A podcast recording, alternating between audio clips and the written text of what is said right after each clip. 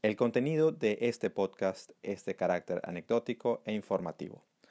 Las opiniones aquí expresadas no deben ser consideradas como asesoría o recomendación de inversión en títulos valores. La participación de cualquier invitado a nuestro podcast es de carácter personal y no busca hacer publicidad de ningún producto o servicio con fines de lucro.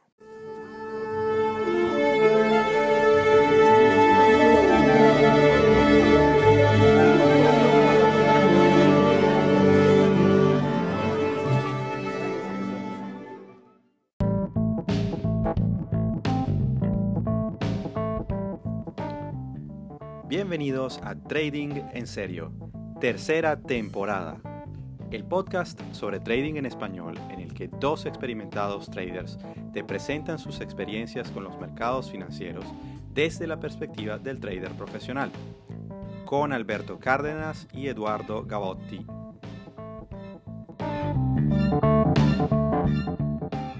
Mi pan Eduardo, ¿cómo andas? Don Alberto Cárdenas, ¿cómo estás, brother? Muy bien, muy bien, pana. Este, la verdad, emocionado porque estamos en esta otra temporada hablando de lo que nos gusta, este, dando nuestros comentarios. Tuvimos un buen feedback del primer episodio de esta temporada y la verdad estoy súper contento. Sí, sí, de verdad que la reacción ha sido muy buena, así que gracias a todos los que nos están escuchando y aguantando, eh, sobre todo el tiempo que, que tomó en, en volver, pero esperemos que les podamos retribuir esa espera. Y nosotros, bueno, nos lo estamos vacilando. Este, ¿Qué tenemos para hoy, don Alberto? Mira, vamos a hablar este, de un mercado que realmente tenemos que hablar de él, pero que lo paradójico es que la mayoría de los traders y los traders retail y mucho de lo que hay en Instagram y en todos lados ni lo mencionan, que es el mercado de renta fija o fixed income o mercado de bonos. Exacto, bonos, créditos, tiene muchos nombres pero al final estamos hablando de uno de los mercados más importantes y más antiguos de, la historia. Entonces es una cosa que, me emociona porque aparte nosotros tuvimos también una experiencia, tú estabas cuando, cuando trabajamos juntos, fue ese periodo loco de, las emisiones de bonos de Venezuela. Total. tuvimos, tuvimos experiencia tanto, tanto del lado del buy side como del lado del sell side. Correcto. y, y, eso fue una, muy buena, una muy buena introducción, pero también, sobre todo, de, la importancia de, para qué sirve aún si no lo quieres operar o si no lo quieres o si no, o si no inviertes en esos instrumentos. Tiene una, utilidad completamente subestimada por muchos, ¿no? Total, absolutamente. Y creo que es uno de los mercados más pro, o quizás eh, un, eh, yo diría que todo profesional del área de mercados no deja de ver este mercado. Es así, es así. Aparte de que, bueno, el que, la, el que, el que sabe de esto, por lo general es una persona que tiene, que ha hecho bastante, bastante dinero. Porque ha sido también un mercado muy lucrativo, aunque bueno, ha cambiado muchísimo. Pero bueno, entonces, ¿cómo le empezamos a dar color a esto, Alberto? ¿Quieres, yo, yo creo que deberíamos empezar por, por algunas definiciones como para poner a la gente en contexto. este, como una primera parte, quizás explicar rapidito este, la visión que tenemos cada uno de, este mercado, pienso yo, y breves definiciones, pero sin caer en ninguna clase, sino simplemente poner a la gente en contexto. Perfecto, vamos a darle. Eh, no solo en contexto, sino en perspectiva. Si me dejas comenzar con una cosita nada más, o sea, otra vez de que, el tamaño del mercado que estamos hablando, o sea, la capitalización del mercado de bonos eh, lo, que, lo que cualquiera que se ponga a buscar por internet, cuán grande es esta bestia que estamos, de, la que estamos hablando hoy. Estamos hablando de, de, 40 eh, billones, o sea, sería trillions en inglés. Eh, cerca de, 40 trillions de, dólares es lo que estamos hablando del mercado de, deuda. Y eso incluye soberanos, o sea, gobiernos, corporativos, municipales, este, you name it ahí está metido un montón de cosas, pero que al final del día es un mercado brutal, brutalmente grande, el cual por ende tiene que ser monitoreado y tiene que ser incorporado en el proceso de análisis cuando alguien está viendo los mercados. Pero, pero de la definición, tal cual como lo mencionaba Alberto, al menos yo como lo veo, es básicamente es un, es un, es un mercado de deuda. Es, el mercado de financiación de, de, la forma como tanto empresas y gobiernos eh, pueden levantar capital con, con, distintos fines. En el caso de empresas, evidentemente, por temas eh, en, principio productivos, aunque evidentemente la tesorería puede luego utilizar ese dinero con otros fines. Hemos visto en, muchos casos cómo hasta pueden utilizarlo para recomprar sus propias acciones, lo cual, lo cual no, nos ha tenido muchas veces en, en situaciones como la, que, como la que estamos viendo en muchos de los mercados accionarios. Este, no digo que eso sea la norma, ¿no? Pero, pero, pero sí, el, punto es levantamiento de capital para, el, para, para las necesidades de la empresa y en el caso de los gobiernos puede ser con miles de mecanismos desde financiación de, de, de gasto como, como también temas de política monetaria eh, por temas de, de esterilización, eh, que quiere decir que es retirar liquidez de moneda local, eh, dando una promesa de pago futuro, que es el caso de lo que, lo que ocurría mucho en, en nuestro país. Eh, y, sí, bueno, esa es como que la decisión, la, definición muy sencilla de cómo yo, cómo yo defino este mercado. Sí, fíjate que yo me, yo creo que te quedaste corto con el número, porque, y además esto está, está con el número, digo, del, de la emisión de deuda, porque este, yo, bueno, la verdad es que también creo que, y, esto fue idea de Eduardo, eh, el orden de los episodios, y creo que lleva un correlativos en función de la importancia de los mercados. Entonces nosotros arrancamos con, con divisas, que es el mercado más grande, líquido, etcétera, y creo que estamos pisando el segundo mercado más grande en términos de liquidez y de, y de no solo de liquidez, sino bueno, de, de, emisión, etcétera. Yo estaba leyendo unos reportes del Fondo Monetario Internacional y de, y de estos organismos internacionales que siguen la, del Banco Mundial, etcétera, la deuda global, y están hablando de que la deuda global, pues, estamos hablando de todos los países, ¿no? Este, eh, quizás tú mencionaste la deuda más líquida de, de, los desarrollados o no sé, este, pero están hablando de que el cierre del 2020 eh, fueron 240 trillones. Mamma mía, me quedé por 200 por debajo. Cuidado, y la página que agarré de Google decía nada más la deuda americana y entonces quedó como un pirata. Pero, pero bueno, es un, eh, o sea, vamos, que, que, que, ese número no nos cabe a todos en la cabeza. Si tú quieres anotar ese número, te, te, te, te, sales de la raya y te queda, o sea, es, un, es una bestia. Eh, o sea, y, y, la, mm, y como dijo Eduardo, o sea, e, estos instrumentos que son básicamente el, eh, este, títulos que se emiten, bueno, ya podemos con las definiciones. ¿eh? Un bono o un instrumento de deuda es un título valor que emite un emisor. El emisor es un, alguien que decide financiarse. Generalmente es gobiernos o corporativos, empresas que deciden este, utilizar eh, el dinero del público, de la gente o de los inversionistas, de los institucionales, de quien sea, para poder financiar sus actividades y por eso le paga un interés en el tiempo. Ese interés se ve traducido en el, en el título, en el bono, ya sea por, al final por el rendimiento que obtienen al vencimiento, porque el bono tiene una fecha de vencimiento, aunque existen algunos títulos que se llaman perpetuos, este, que pueden durar eh, tiempos indefinidos, hay bonos muy largos, hasta de 50 años, pero digamos que... Incluso hasta de 100 años. sí, de 100 años, etcétera. Pero digamos que en líneas generales son, son emisiones que tienen fechas de vencimiento de algunos años, este, el, digamos que los bonos clásicos a 10 años, a 20, 30, etcétera. Eh, y por eso pagan eh, un, un, interés que puede ser con un cupón, el llamado cupón. El cupón es una un interés que se paga, que se puede pagar semestralmente, anualmente, algunos, hay algunos que pueden ser hasta trimestralmente, pero generalmente son eh, semestralmente. Y esa tasa de interés, este, bueno, es un flujo de caja que recibe el inversionista en esos periodos y al final, pues va a recibir este, lo que llaman el nominal, que es el, este, el valor de, de la deuda completa más sus intereses que fue recibiendo en el tiempo y todo eso debe englobar lo que es el rendimiento total de esa inversión. Entonces, eh, los bonos tienen, bueno, esas son las partes más, más básicas, digamos, un emisor, una fecha de vencimiento, un cupón o no, porque hay bonos que pueden ser cero cupón, que no tienen cupones, que simplemente se emiten a descuento.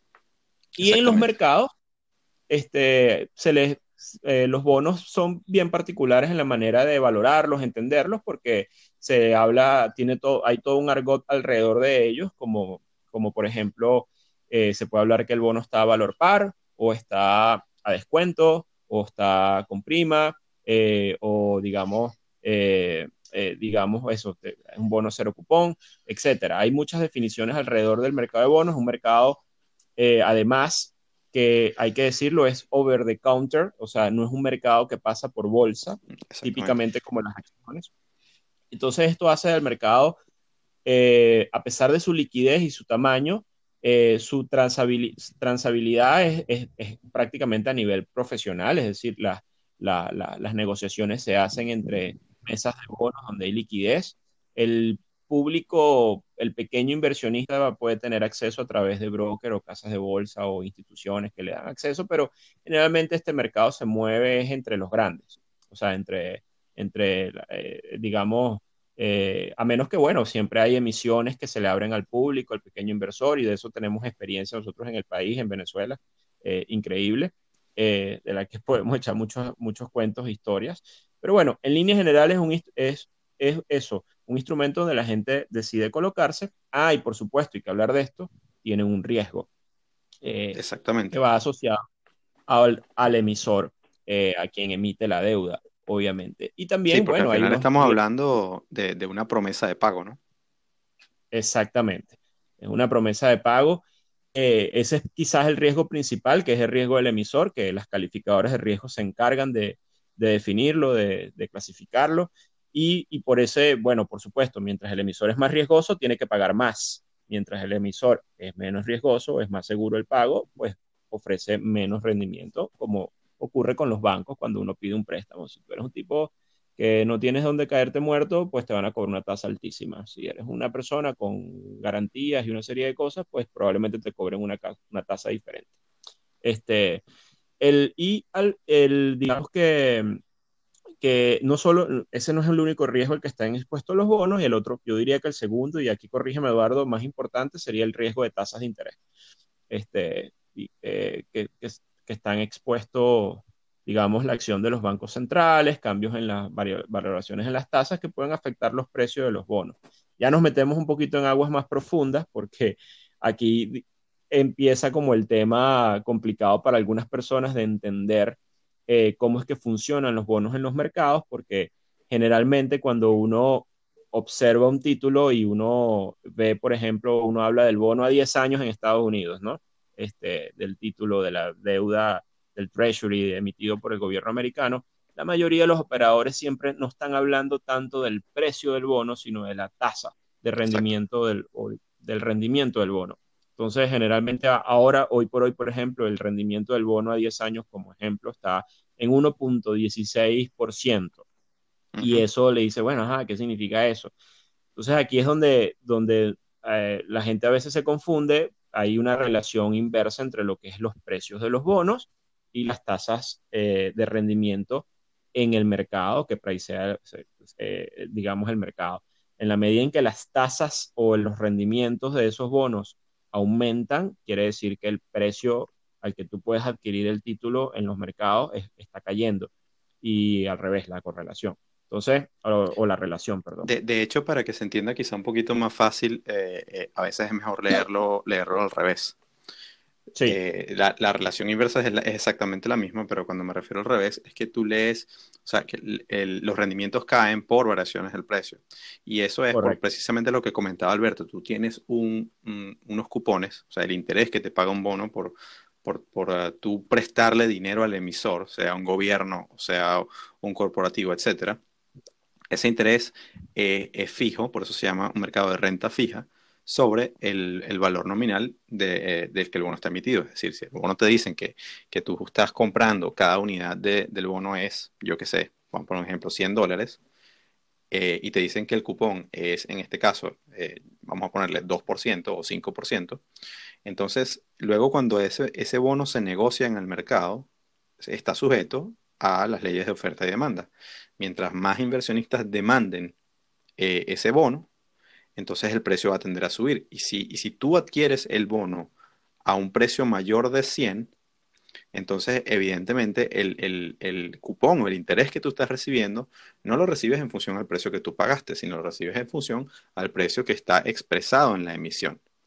Entonces tú estás pagando, yo qué sé, 105, 110 por un bono que en teoría vale 100 y estás eh, recibiendo el, el 5% de 100 que equivaldría a un 3 o 2% sobre el precio efectivo que tú pagaste. Entonces, por eso es que tienes esa relación de eh, inversa entre, entre rendimiento y precio. Correcto. Y, y, para los que no lo saben, y aquí Eduardo mencionó algo muy importante, cuando hablas del precio de los bonos hay una diferencia enorme con las acciones y otras cosas, y Eduardo dijo de 100, pero se habla en porcentaje generalmente.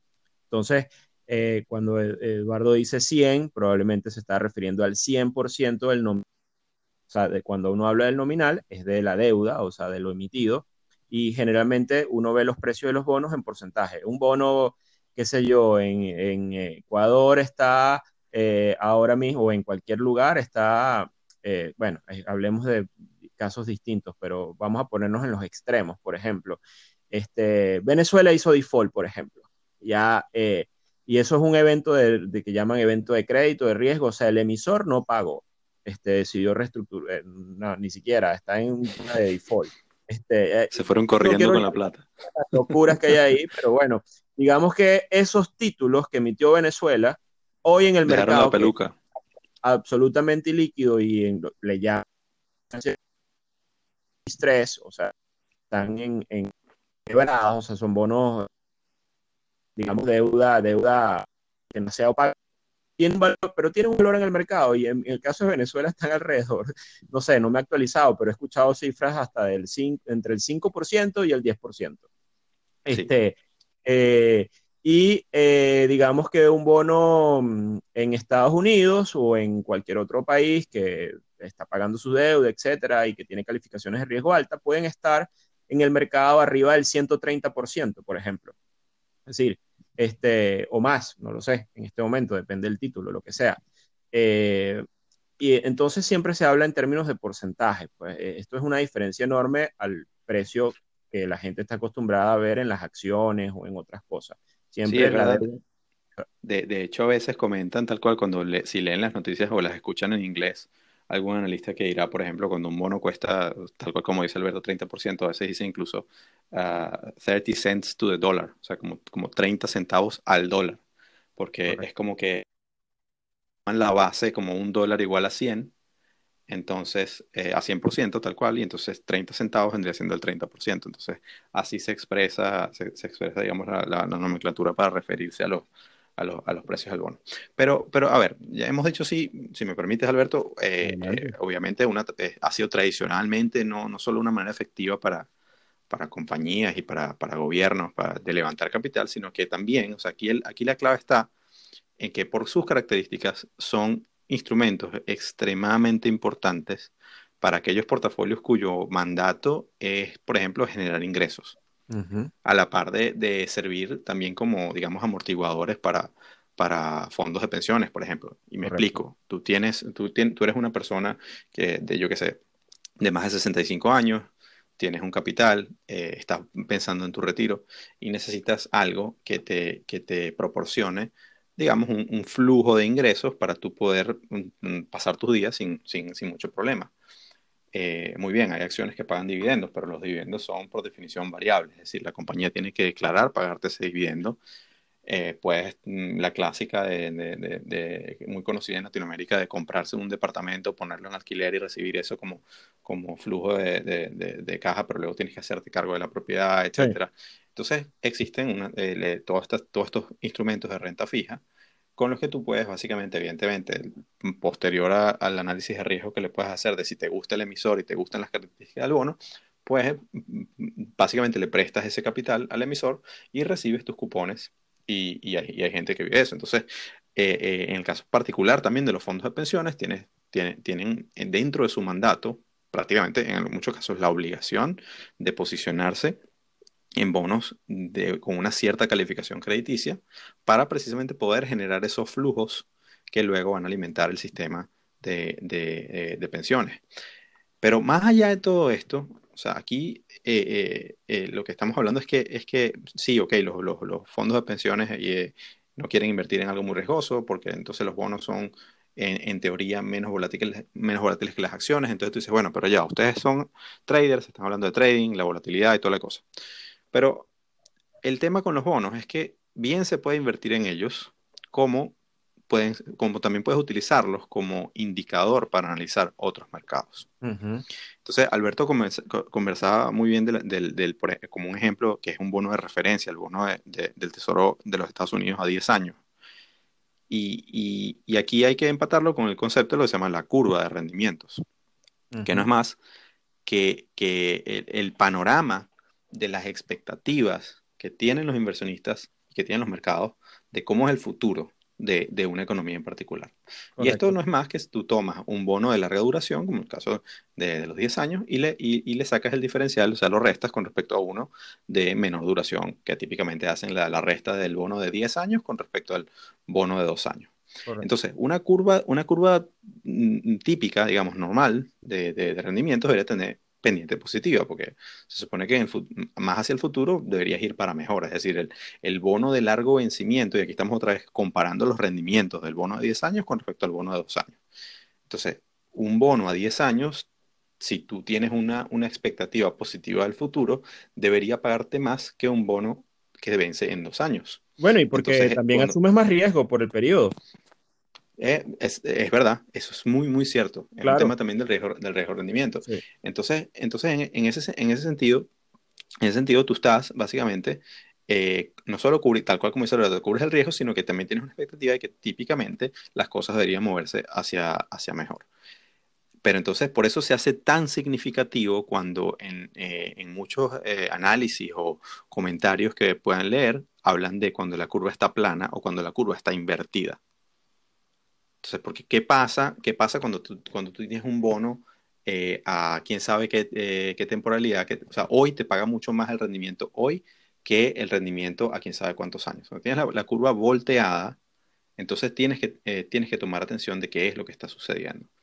entonces eso te puedes mirar, puedes voltearte a mirar, ok, qué pasa en los mercados accionarios, qué está pasando en los mercados de commodities, qué, qué señas me está dando el mercado de bonos. Y allí es donde es muy importante porque los bonos tienden a moverse, tienden a indicar mucho antes de lo que, de lo que indican luego los mercados accionarios. Entonces puedes utilizarlo como indicador adelantado. Sí, cuentan, cuentan adelantadamente las futuras recesiones. Lo hicieron efectivamente el año pasado, el año antepasado, en el 2019, eh, sin saber nada del COVID, la curva se invirtió en Estados Unidos y cantaba un poco la recesión. Y uno decía, bueno, pero esto es increíble el indicador de la curva invertida. Exactamente. Entonces, cuando te pones a, cuando te pones a ver eh, eh, y que cuál es la mecánica que está detrás, es porque otra vez, muchas veces hablábamos de, la, de la, la, relación inversa entre, entre el bono y la tasa de interés. Cuando, cuando el mercado está esperando o cuando los grandes inversionistas están esperando que hayan recortes en las tasas de interés, eso va a tener un efecto positivo sobre el precio de los bonos. Entonces, si tú te posicionas en bonos, independientemente del cupón que estén pagando, o sea, si tú puedes hacer el trading de los bonos en, función al, crecimiento esperado que, tenga el precio, porque tú estás esperando que haya un recorte de las tasas de interés. Entonces, si, un banco central decide recortar las tasas de interés, entonces el efecto que reciben el precio de los bonos es inmediato al alza. Y eso es lo que se conoce en, el mercado de bonos como duration o, la duración, que es un término que, indica la sensibilidad del precio con respecto a cambios en la tasa de interés. Entonces, yo, yo eh, por ejemplo, eh, hace, hace un año cuando estaba en medio de la, de la pandemia con, con, con mi empresa, eh, o sea, cuando estaba ya, digamos, motivándome a sacarle un poquito más a, a, flote, pues me motivé a realizar unos, unos cuantos videos semanales con, con un gran amigo y, mejor economista que, que, se llama Carlos de Sousa, que, que, hoy día él gestiona profesionalmente portafolios de renta fija. Y él eh, mencionó un ejemplo brutal sobre el caso de, de, unos bonos que no, prácticamente no rinden porque son deuda de países serios. En el caso era un bono de Austria de, de, muy largo vencimiento, esos bonos de, 100 años de duración y que tenía un cupón de menos de, de 2%. Y, qué pasó? Que el Banco Central Europeo recorta las tasas y ese bono, que, que cualquiera diría, no, yo, ¿qué, ¿qué, coño hago con 2%? Eso no me sirve para nada. La ganancia de capital que logró el precio por tener tan larga duración fue, más, fue casi 80% de apreciación. Sí. Entonces, pocas veces tú puedes decir que sacas 80% en un trade. Sí. Entonces, por un lado, buscas esa seguridad por, por, por temas de, de, la percepción de que los bonos son menos riesgosos, porque sobre todo cuando un país es, entre comillas, serio, que te lo va a pagar a futuro, y por otro tienes el lado de la, de la convexidad que te, que te ayuda a, a, gracias a ese fenómeno de la duración, a que cuando hayan cambios en la tasa de interés y si te posicionas correctamente, pues eso te puede, te puede, te puede beneficiar. Sí, entonces, por ejemplo, tienes los casos como, como en Latinoamérica, pues que, que, que y, ahorita te te doy la, la, palabra, Alberto, pero es que, o sea, era una de las cosas que también él mencionaba y que, y que yo me puse a mirar y realmente tiene mucho, eh, eh, está muy interesante, que tú tienes países emergentes que, no que todavía tienen espacio para recortes de sus tasas de interés Mm, y que están bastante lejos de lo que han hecho los países desarrollados y tienen entonces una, unos bonos que podrían ser una oportunidad interesante si te posicionas correctamente, sobre todo para quienes tienen conocimiento eh, eh, cercano, como en el caso nosotros que, entendíamos bien Venezuela. Ahora, ahora mismo, bueno, entendemos algunas cosas, otras no tanto, pero, pero, pero tal cual, o sea, si tú, si quien le hace seguimiento a los mercados emergentes, entonces tienes, tienes una herramienta súper poderosa no solamente para, para entender qué, qué, implicaciones puede tener el mercado de deuda o el mercado de bonos para la, para la economía eh, y, para, la, y para, el, para el mercado accionario y para otros, otros mercados, sino que también puede ser poderoso incluso para tu propio portafolio. Sí, absolutamente. De hecho, el mercado de bonos es uno de los indicadores eh, de mercado más importantes, como tú lo dijiste, la, curva, la curva de bonos canta de manera adelantada eh, posibles recesiones. Cuando hablo de adelantada son meses vista, meses, muchos meses, eh, digamos, seis, ocho, nueve meses antes de, que ocurra la recesión o giros en el mercado de, de riesgo. Otra cosa es que la mayoría de los traders en equity, en acciones también, tienen una pantalla donde ven lo que ocurre en, la renta fija, en los bonos, en los bonos, porque en los bonos del gobierno, porque son considerados activos refugio, precisamente como lo que tú estás mencionando, Eduardo. O sea, son instrumentos que ofrecen una seguridad distinta a la renta variable. Por supuesto, dentro del esquema de bonos tienes bonos eh, súper seguros, o sea, digamos, los de más alta calificación de riesgo y de ahí para abajo, pues tienes toda una gama hasta los bonos basura o bonos de alto rendimiento, etcétera, y los bonos distress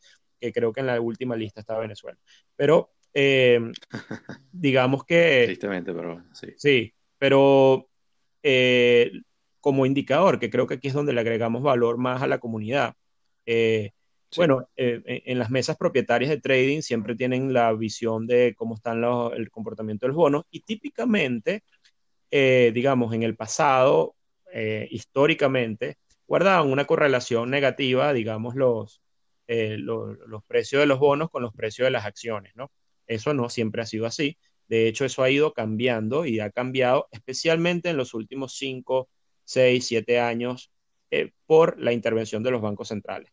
Eh, pero típicamente, por ejemplo, en un día donde hubiese mucho apetito por riesgo, la gente decidía salir de instrumentos de renta fija, por ejemplo, en, lo que es el flujo de capitales a nivel general, lo cual podía ser que eh, digamos que el, precio del título bajara un poco eh, y se colocaba en acciones un instrumento. Si hay apetito por riesgo, lo que llaman el risk on, si hay algún tema de temor en el mercado, miedo, eh, algún problema, etcétera, ocurre lo contrario, sale dinero de lo más riesgoso y se va a lo menos riesgoso que es el título de renta fija. Entonces, incluso en el intraday, esas, esas fluctuaciones daban señales importantes, como por ejemplo los que hacen el S&P y ven el VIX, que son otros instrumentos, que es un índice que está construido con otros instrumentos como los puts, opciones puts, que de hecho hablaremos más adelante, eh, más adelante digo en otro episodio, este, pero, pero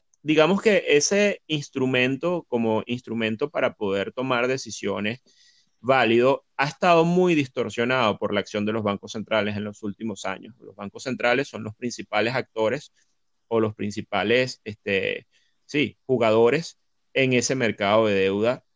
Eh, eh, no, solo, eh, no solo en el caso de los países que emiten la deuda, sino que ellos intervienen en el mercado y compran esta deuda. y hay algo muy interesante, por ejemplo, el caso épico e histórico que ocurre en Europa, con los instrumentos, con los bonos europeos, donde, donde tienen rendimientos negativos, que es una vaina que uno no, uno ni siquiera Gracias por tocar ha, eso. Ha, leído en los libros, en, en, los libros básicos de, acerca de bonos. A, mí nunca me enseñaron que uno iba a darle a alguien dinero para esperar recibir menos en el futuro. Este... O, o, si se quiere ver de otra manera, que, que, que yo te presto plata y aparte de eso te pago. Exactamente, exactamente.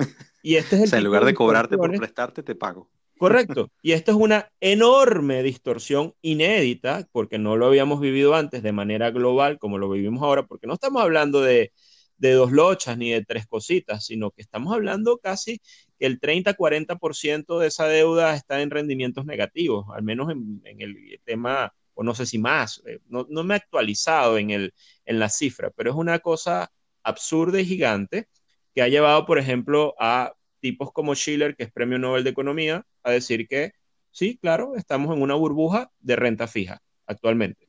O sea, tenemos una, los países además siguen emitiendo deuda, las empresas siguen emitiendo para financiarse, los bancos centrales siguen comprándola, eh, siguen, eh, digamos, emitiendo, eh, actuando, siendo los, los principales compradores de estos títulos, mantiéndolos en su balance, lo que llaman el balance sheet, abultando sus balances con deuda de los propios gobiernos o de incluso hasta de las empresas.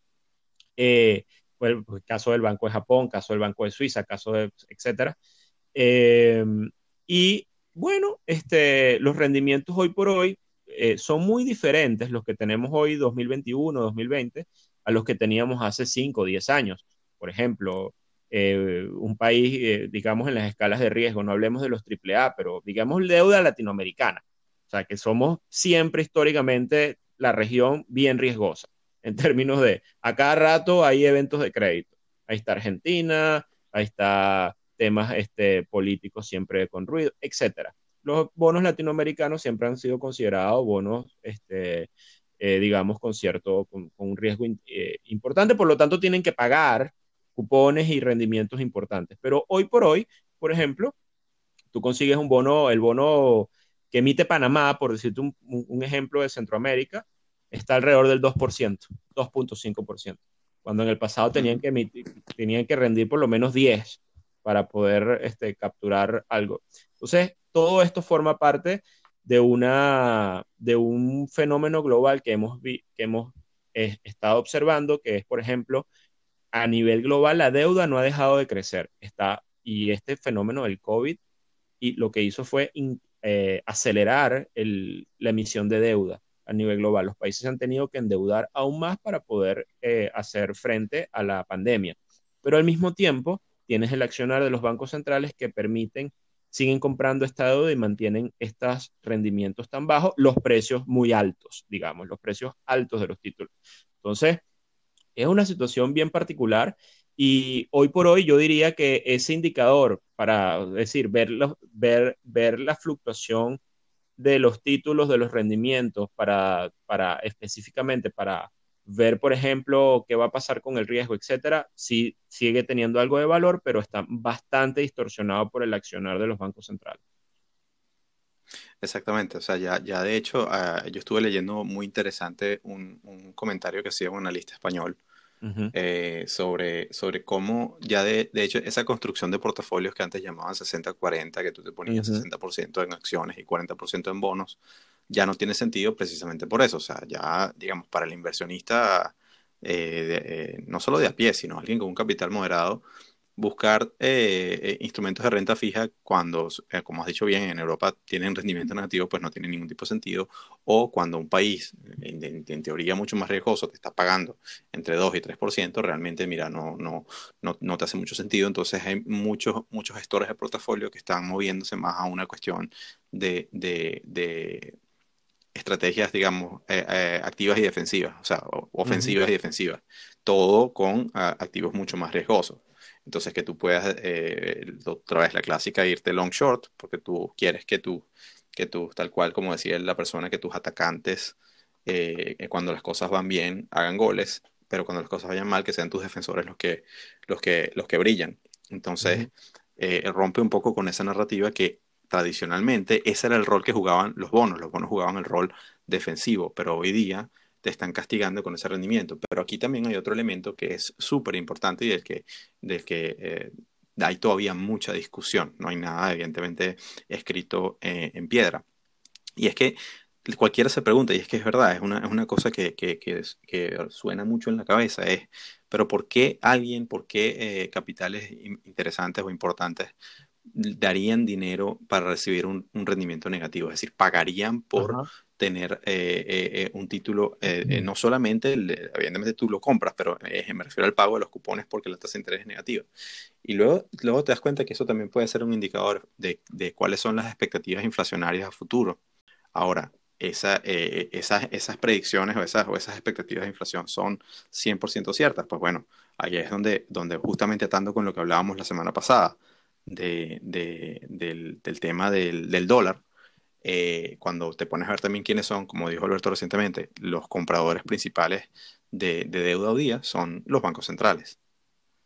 O sea, los bancos centrales están básicamente emitiendo para comprar deuda a los gobiernos para estimular sus economías para tratar de salir del atolladero. Y ahí es donde tienes otra vez lo que se llama también el, el alivio cuantitativo o el quantitative easing. Entonces, si la, la, la, teoría monetaria es cierta, pues la inflación que debería venir por toda ese, es, esa masa monetaria que entra en circulación en la economía por vía del, del, del gasto fiscal, porque recordemos que quien emite es el gobierno vía la tesorería, y luego el Banco Central que, que y, ahora no solo el Banco Central, sino que ahora el Banco Central le está pidiendo a la banca comercial que vayan y también lo compren. Sí. Entonces le está dando los incentivos para que lo hagan. Eh, entonces es una situación eh, bastante, bastante eh, difícil o, complicada, que, que, luego cuando tienes otros institucionales que tienen una cantidad de dinero que nosotros soñaríamos siquiera tener el 1% y dicen, bueno, vale, yo en, en cash no me puedo quedar tampoco puedo poner esto a, máximo riesgo en, equity. Entonces, ¿qué hago? Entonces, vale, me compro este título porque, el, porque la mansalva que viene con la inflación futura eh, sé que va a ser más, más fuerte.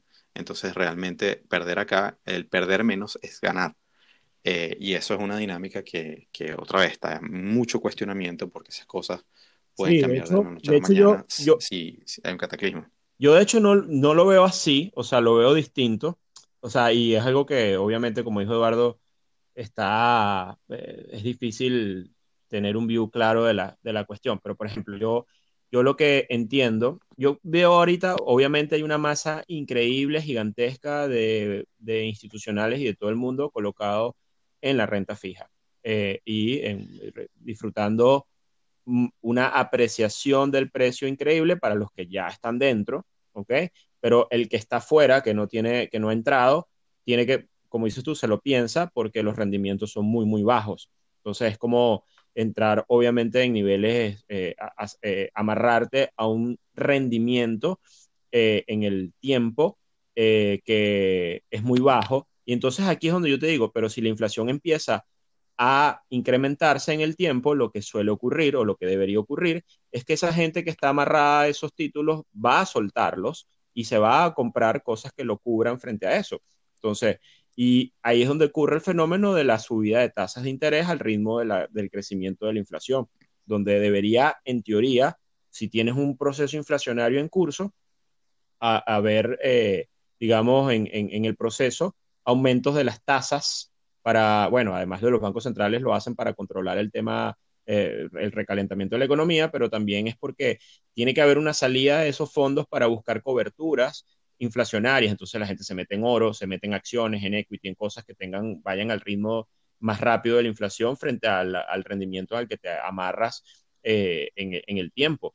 Entonces, eh, las tasas van como acompañando ese ritmo. Y ese es por eso que yo tengo todavía una tesis donde yo creo que estamos en un proceso deflacionario aún, eh, y creo que tenemos atravesado en la garganta, en el mundo, un problema de, apalancamiento gigante que tiene que hacer de, leverage, o sea, tiene que, tiene que desapalancarse en algún punto. Y ese, eso no ha ocurrido, eso no ha ocurrido, y en, cierta medida ves como inflaciones puntuales en algo, pero no tenemos un, un, problema de inflación global todavía. De hecho, tenemos problemas deflacionarios todavía en Europa y, y, ese tipo de cosas. Y ese desapalancamiento que no sabemos por qué ocurrirá, si es que lo, algún día lo deciden hacer o lo que sea, este, porque es muy incierto, la burbuja, la, digamos, la burbuja en renta fija la siguen aumentando los bancos centrales y están ahí, están ahí, están ahí, este, eh, digamos, soportando el, tema. Eh, pero digamos, y esto es una cosa que decía Schiller en, en, hace poco, que es bueno, ahí, digamos, no sabemos cómo va, va a ser ese desapalancamiento, pero en teoría probablemente sea porque, o como lo dices tú, venga un proceso inflacionario o surja un tema inflacionario importante más adelante, producto de la, de que, como bien lo dijiste, de la emisión gigantesca de dinero este, a la calle, o sea, el helicopter money todo lo que han hecho, pues. Entonces, y, y, y eso yo creo que va a hacer que este, haya un redireccionamiento de los capitales que están colocados en esos títulos a las coberturas. Así lo veo yo, pues. Entonces pienso que hay una masa de dinero gigante, gigante, que está allí, que puede trasladarse a otro lugar si llegara a empezar un proceso inflacionario importante en el mundo. Sí, sí, creo que no estamos diciendo algo muy diferente, porque lo cierto es que ninguno de esos escenarios está, está hoy. Correcto. Eh, y recuérdense que, que, los grandes capitales, sobre todo, se posicionan antes de que ocurran los eventos. Exacto. Eh, y precisamente la, la, discusión es, es, por ejemplo, es si, si va a haber inflación o no, si ya está llegando o no. Entonces, claro, enfocarse en el número puntual que haya salido esta semana realmente no, no dice mucho. Eh, por ejemplo, tienes temas de que de, hay cosas que evidentemente habrán caído mucho, como por ejemplo si tú incluyes el, el, el costo del, del, transporte y de la... Y, y de lo, estaba leyendo un artículo, por ejemplo, de, de de lo que han caído eh, los boletos de las aerolíneas en algunos casos. Sí. No en todos, porque de hecho cuando me tocó viajar recientemente estaban bastante caros. pero, pero bueno, en, o sea, en, la cesta de cosas que componen el índice de, general de precios, hay, eso siempre es un promedio, pues hay cosas que suben, hay cosas que bajan. Cuando, cuando quitas los extremos te das cuenta que en el core, en el, en el núcleo, es donde está, es donde está el jugo. y, y, en, y, hay muchos casos en los que ya se empieza a ver un poco, un poco de inflación. Y de hecho, hay mucha gente que te dice, mira, realmente lo que tienes que ver es preguntarle a la gente eh, en, en, su día a día si están pagando más o menos por, por los servicios y por los bienes que, que, compran, a pesar de que el universo de cada quien puede ser muy distinto. Lo cierto es que, eh, por supuesto, yo, el tema del sobreapalancamiento, precisamente de lo que hablamos de este tema es de deuda. El mercado de bonos es deuda. Y, cuando tienes, o sea, y, y, lo que hablamos, ese espejo eh, eh, es una cosa, si algo se tiene que llevar la audiencia es ese espejo entre los rendimientos y el, eh, y el precio. Si el precio está muy elevado, o si los rendimientos están muy bajos es porque el precio está muy elevado. Si el precio está muy elevado es porque mucha gente demandó bonos en algún momento. Sí. Entonces, están, el, el, el, mercado está fuertemente posicionado en deuda. Sí. Eh, el, balance de, los, bancos centrales está llenándose también de, los, gobiernos y los gobiernos tendrán pues eh, que ver qué es lo que le funciona. Si efectivamente, o sea, para tú salir de ese atolladero tienes tres vías. La venezolana, que, sería la, más dramática de todas, eh, no te pago, chao, vea qué coño hace, y evidentemente eso, eso rompe todo o se sale con productividad, que bueno, eh, nos persinamos aquí y decimos eh, que quién sabe después de, este mundo post-pandémico cómo va a ser, no lo sabemos, o, eh, o se sale con inflación. Ninguno de los tres escenarios está, está, está cantado. Sí. Entonces, por eso es que viene tan, pues, difícil. Puedes, hacer un evento de crédito renegociando, como el caso de Argentina, Ecuador, todas estas cosas. Exactamente. al final es, es negociar con tus acreedores. Sí, bueno, cuando le metes el elemento político allí de quién es el que negocia y cuánto tiempo le queda en el poder, etcétera, es que realmente es una cosa súper interesante. Pero fíjate de, de, dónde empezamos y a dónde, llegamos, es que eh, es, es, es, absolutamente necesario, si tú quieres gestionar un, portafolio propio, eh, hacer trading de los mercados, no, no necesariamente tienes que comprar eh, instrumentos de renta fija, pero, pero sí es necesario que los entiendas. Correcto. Sí es necesario, y esto se lo digo a, nuestros oyentes, es necesario que, entiendas otra vez esa, eh, esa relación entre eh, de la curva de rendimientos y cómo afecta las expectativas de los inversionistas y, cómo ese mercado te da eh, pistas adelantadas de lo que pueda ocurrir cuando las cosas están caldeadas. Totalmente. De hecho, yo estaba, hoy precisamente, ayer estaba hablando con una amiga de Panamá eh, yo viví en Panamá algunos años. Este, Panamá vivió una transformación, como algunos saben, eh, y estoy poniendo, hablando de Panamá por poner un ejemplo en Latinoamérica, en Centroamérica. Pero el tema del COVID eh, impactó muchísimo a todos, a todos los países, obviamente, pero creo que para hablar el tema de, y esto ya un, poco de contexto, bueno, el país tuvo que endeudarse, emitir más deuda para tal, pero al final, este, ellos no, eh, digamos, esa deuda hay que pagarla. Eh, es muy probable ahora que, los países con, por el incremento de la deuda, especialmente los más vulnerables, estamos hablando de países en Latinoamérica, mercados, algunos mercados emergentes, etcétera. Eh, no, no estamos hablando de, yo, yo, veo ahorita un riesgo importante del tema del COVID, es que haya situaciones de, de ruido, sobre todo en, la, en esa deuda periférica que no está sujeta al accionar de estos grandes bancos centrales que están ahí como soporte comprando deuda. Entonces, en Latinoamérica está, nadie le compra eh, este, la deuda a Panamá constantemente o lo que sea, este, y al final es un tema que yo creo que ahorita, después, eh, digamos, post 2020, viene una chorrera de reducciones de calificaciones de deuda en estos países, en líneas generales, porque se endeudaron más y eso va a significar, por ejemplo, que los rendimientos en estas regiones, bueno, aumenten un poco, este, o digamos los precios bajen un poco de como están ahora. Eh, y eh, bueno, ahora recientemente vimos el efecto político en Ecuador, por ejemplo. Los bonos eh, probablemente, no sé en este momento cuáles son las noticias, pero creo que este, el tema es la izquierda otra vez en Ecuador y, y los bonos este, se impactaron en el corto plazo por, por el tema de las expectativas futuras, del comportamiento económico, toda la cosa.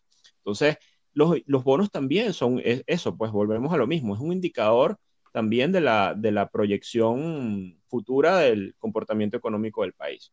Ojo, y también se pueden equivocar en algún momento, porque los inversionistas se equivocan, pero eh, lo que sí yo veo es que este tema del COVID eh, a los países más vulnerables, especialmente Latinoamérica, los ha golpeado con mucha fuerza y es posible que veamos temas, al menos eh, por lo mínimo, reducciones de calificación de riesgo en el tema de deuda en, mucho de la en muchos países de la región. Sí, sí, estoy de acuerdo. A ver, Alberto, una pregunta. ¿Tú, tú normalmente eh, los compras, los tradeas? O sea, ¿tienes, tienes alguna... Eh, bueno, utilizas solo como indicador? No, yo la verdad no soy muy de renta fija, lo hice en el pasado, los operé incluso, los tradeé, trabajé en mesas de, intercambio de bonos, este, tuve la oportunidad de trabajar en bancos de inversión eh, haciendo operaciones con renta fija, especialmente deuda eh, de Latinoamérica. Hablamos de Venezuela, Colombia, Ecuador, Chile, Perú, ese tipo de instrumentos no he hecho operaciones con bonos de mercados, bueno, quizás algo de Europa, pero yo, yo, yo como inversionista en este momento no tengo posiciones en bonos de renta, en bonos, en ningún instrumento de deuda. Eh, para el inversionista retail, como, como lo soy yo, este, eh, a veces eh, puede haber temas de complicación como barreras de acceso para entrar al mercado, hay montos mínimos importantes para ciertos instrumentos. Hay unas opciones ahora como, siempre con, los instrumentos que han surgido como los ETF, que puedes tener exposición al mercado de deuda a través de esos, de esos ETF eh, o de esos fondos que compran deuda y que cotizan en mercados, en bolsas. Y bueno, es mucho más fácil. hablaremos de los ETF en algún momento, en, otro episodio seguramente. Pero digamos que esa es la manera típica al que puede acceder este, un inversionista retail o bueno, a través de su casa de bolsa, su, su, su asesor financiero etcétera. Pero volviendo a tu pregunta, yo en este momento no tengo instrumentos, no tengo bonos. Pues. Bien, no, precisamente yo después de esa conversación con, este amigo que te comentaba, sí, sí me, me, aventuré y tengo desde hace, desde hace un año eh, a través de ETFs precisamente. Eh, algunos bonos de, de, mercados emergentes denominados en dólares. Exacto. Eh, es una cosa que va realmente, es más una posición de inversión que una posición de, de trading, pero, pero no le he agregado mucho, lo monitoreo constantemente y me ha servido mucho para entender otra vez precisamente esa, en ese análisis general del mercado que uno hace. Pero sí en el pasado, evidentemente, los bonos fueron mi introducción a, al mercado financiero con ese cuento que echamos en, en los primeros episodios de, de, lo que llamábamos el ciclo del dinero y, y, con, bueno, y que gracias a, esa, a esas emisiones pues yo pude eh, lograr, eh, digamos, ese capital inicial para poder emprender mi, mi, proyecto de vida. A ver, hay unas cositas que, que, que para un poco para, ir cerrando con una nota jocosa, que, que hay cosas que, que eh, una nomenclatura bastante graciosa que tienen en los mercados de los bonos cuando tú tienes empresas que emiten deuda, por ejemplo, en, en mercados fuera de su país de origen. Y, y, que también puede ser un poco confuso para muchos, porque cuando a veces hablan el mercado de eurobonos, eh, y, en, particular que hablan del mercado de eurodólar. Y entonces la gente dice, ¿qué es eso? están, hablando de Forex, están hablando del euro. Y no necesariamente. Puedes tener una compañía, por ejemplo, una compañía italiana que emite deuda en China y esa deuda está denominada en dólares. Entonces, entonces tienes, por ejemplo, eh, eh, nombres, nombres muy, muy curiosos como el, el bono matador. el matador bond. ¿De dónde son los matadores? De, evidentemente de la actividad del toreo. Entonces son eh, bonos que se emiten eh, por compañías extranjeras. ¿En dónde? En España. Y tienes, los, por ejemplo, el bono Samurai. Y tal cual, bonos de compañías extranjeras que emiten deuda en Japón. Y, por ejemplo, tienes que si el, el bono Bulldog. Y el Bulldog de dónde es? De Gran Bretaña. Entonces, entonces son, bueno, tonterías de, nerd de, la finanza, pero, pero, pero que bueno, que, que, por ahí hay bastante, bastante, ¿cómo se llaman? En nomenclatura. Me pregunto cómo llamarían a, a, un bono de una compañía extranjera que se emite en Venezuela. Mejor no me lo pienso este, mucho. Mira, una pregunta. Te hago una pregunta. Ahorita los bonos, si tuvieras la oportunidad de comprar bonos venezolanos al 5%, ¿tú comprarías? Si yo tuviera muchísimo dinero, lo tomaría casi como una opción. Eh, como una opción de tal cual como el derivado. Es decir, pongo eh, un capital mínimo que no me duela y, y, si, y si la vaina ocurre, pues, pues fenomenal pero con lo que yo manejo ahora no, no me aventuraría porque no, no entra dentro de mis parámetros de, de riesgo. Yo no creo que eso todavía se, se, mejore. Pero, pero sí, es muy, muy buena pregunta, Alberto, porque hay gente que dice que ese es el trade del siglo, porque claro, tiene, tienes un, un, país que todavía eternamente tiene todo el potencial del mundo, pero, pero es quizá el país peor manejado de todo el planeta. Entonces, y, un solo, un pequeño cambio en la dirección correcta, pues le daría un, upside sería brutal.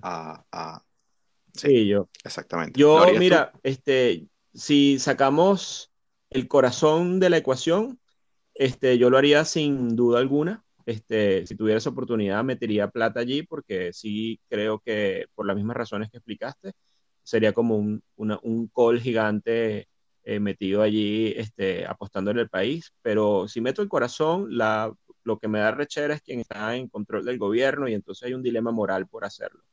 Este, entonces, eh, coño, me, me, es difícil tomar la decisión y a veces en los temas financieros hay que sacar el corazón de la ecuación. Eh, pero yo, yo particularmente soy este, coño, no, me, no puedo despegar mi corazón de lo que, de, la vaina con Venezuela, entonces eso, me, eso es una barrera para mí eh, moral o un dilema para poder hacerlo. Sin embargo, mi visión de mediano y largo plazo es que sería un muy buen trade. Es, bueno, sí, es que debería, debería serlo, pero es lo mismo como cuando hablan de, bueno, no es exactamente lo mismo porque ciertamente estás financiando a alguien, ¿no? Y no sabes que efectivamente a dónde va a parar ese dinero. Eh, y, bueno, es verdad que, que, a veces si uno quiere realmente ser eficiente en la gestión del capital, eh, deberías darle emoción de lado, pero somos todos seres humanos y, y, yo creo que la, la, integridad es una cosa, es una cosa importante. Sin embargo, eh, no lo sé. Eh, a ver, como, como, como bien he dicho, hay, hay cosas que tú puedes manejar con respecto al tamaño de tu, de tu posición que, que pueden hacer eh, algo, digamos, eh, para darle balance o para darle upside a tu, a tu portafolio. Y, y, cuando, cuando te pones a ver de muchas de las cosas que compramos, realmente a veces no, no, sabemos ni a qué vamos a parar. Desde los pantalones que fueron hechos en China y quizás fueron tejidos por un niño de 8 años, eso no lo vienes a saber. Eh, entonces, bueno, no, me quiero poner muy moralista, pero, o, muy, o sea, eh, eh, no quiero acabar deprimido la conversación. Sí, sí, no, no, lo entiendo. De hecho, deberíamos hacer un episodio después, en algún momento cuando terminemos los otros, sobre esta corriente de, inversiones responsables y toda esta cosa, ¿no? Que hay ahora. que, que meten la ecuación del, tema moral en, el, en, en, la decisión de inversión. ahí vas a tener que, tomar tú el mando y, cortar la vaina cuando yo empiece a hablar porque de repente nos denuncian. no sé, tengo muchas opiniones encontradas. en el mundo hay mucha hipocresía, hay mucha hipocresía. hay moral. Y obviamente. Exactamente, exactamente. Por un lado hay moral, por un lado hay doble moral y la doble moral a mí me saca la piel. Bueno, la gente sabe que esto es una conversación entre nosotros. Bueno, exacto. El que, el, que, el que le guste, por favor, comente. Al que no le guste, por favor, comente también. A todos lo responderemos con cariño. Este, y, nada, bueno, yo, Alberto, gracias. Es su super episodio otra vez y espero que la gente también le, le, guste. Y, y, pues seguimos. A ver si la semana que viene nos metemos con, con, con, algo así. como yo creo que vamos a commodity. No sé, puede ser. Sí, el momento además. Eh, tiene todo, tiene todo el sentido del mundo que. Bueno, Eduardo, un gran abrazo. Estamos hablando y nos encontramos en el próximo episodio. Finísimo. Bueno, Alberto, gracias.